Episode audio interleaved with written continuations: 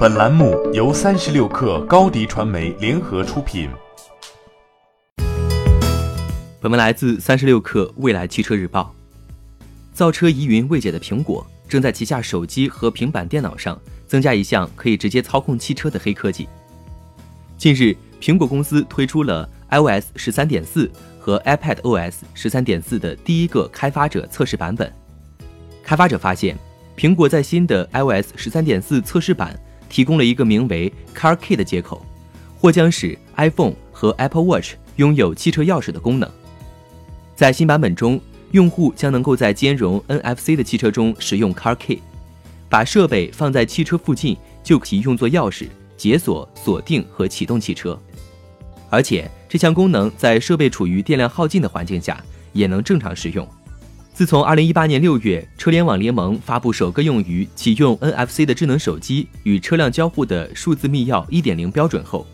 使用手机替代汽车钥匙便成为了可能。2019年2月，有消息称，苹果公司申请了一个无钥匙进入系统的专利，该专利可让 iPhone 成为汽车的车钥匙，不仅能解锁车机，还可以控制车辆自动驾驶。这个系统将使用生物识别技术确认用户身份。车主可以授权指定成员控制车辆。不仅是苹果手机，一些安卓手机也在想方设法替代车钥匙。去年十二月，华为钱包与比亚迪联合发布手机 NFC 车钥匙，该功能将搭载在宋 Pro 车型上。小米集团董事长雷军也在去年表示，小米九 Pro 五 G 将通过 NFC 功能充当车钥匙，该功能将搭载在小鹏 P7 上。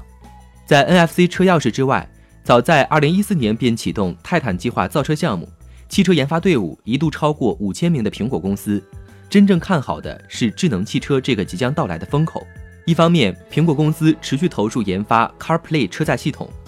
利用现有 iOS 应用生态渗透到汽车行业；另一方面，该公司自2013年宣布 iOS in the Car 计划之后，便不断提交汽车专利申请，专利技术涵盖了智能安全带。可移动汽车顶盖、动态座椅、触觉反馈系统、无线充电校准系统等汽车的各个方面。智能汽车是一个规模巨大，可以通过较低的创新能力撬动高回报价值的行业。波士顿咨询公司曾在一份报告中指出，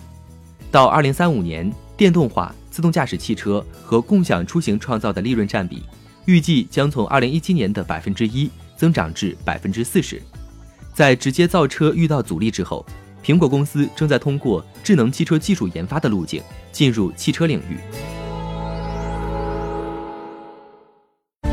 欢迎添加小小客微信 xs 三六 kr 加入克星学院，每周一封独家商业内参，终身学习社群，和大咖聊风口、谈创业，和上万客友交流学习。高迪传媒，我们制造影响力。商务合作，请关注新浪微博高迪传媒。